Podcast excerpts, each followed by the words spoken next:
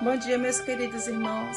Sejam muito bem-vindos a mais uma manhã da nossa devocional de poder e graça na presença do Senhor Jesus Cristo.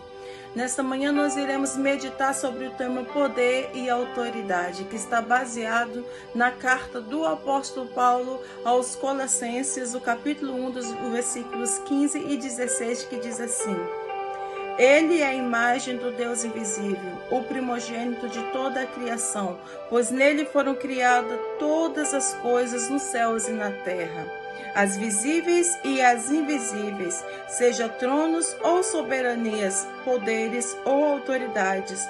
Todas as coisas foram criadas por meio dele e para ele.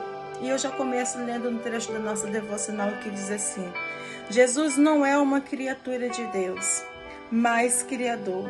Colossenses 1, versículos do 15 ao 17.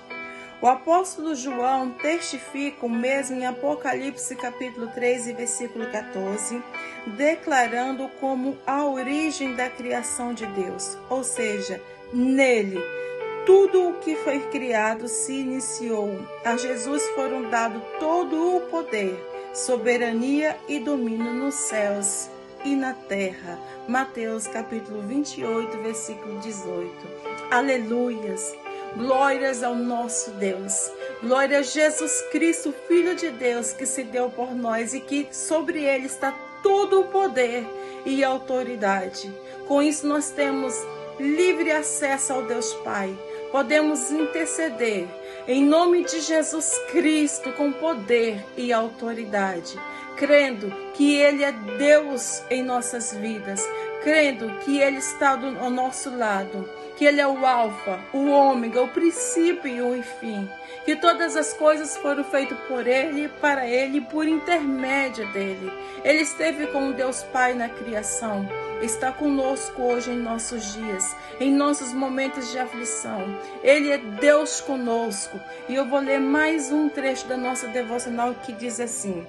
Destaco ainda duas referências bíblicas, dentre muitas outras, que apontam a divindade de Jesus. Não duvide, Jesus é Deus. Eu sou o Alfa e o Ômega, diz o Senhor Deus, o que é, o que era e o que há de vir, o Todo-Poderoso. Apocalipse 1, versículo 8.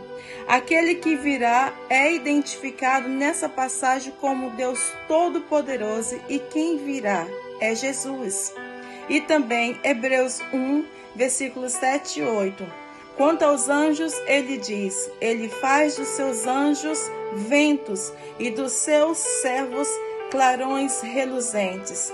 Mas a respeito do filho, ele diz: O teu trono, ó Deus, subsiste para todo sempre. Cetro de equidade e cetro do teu reino.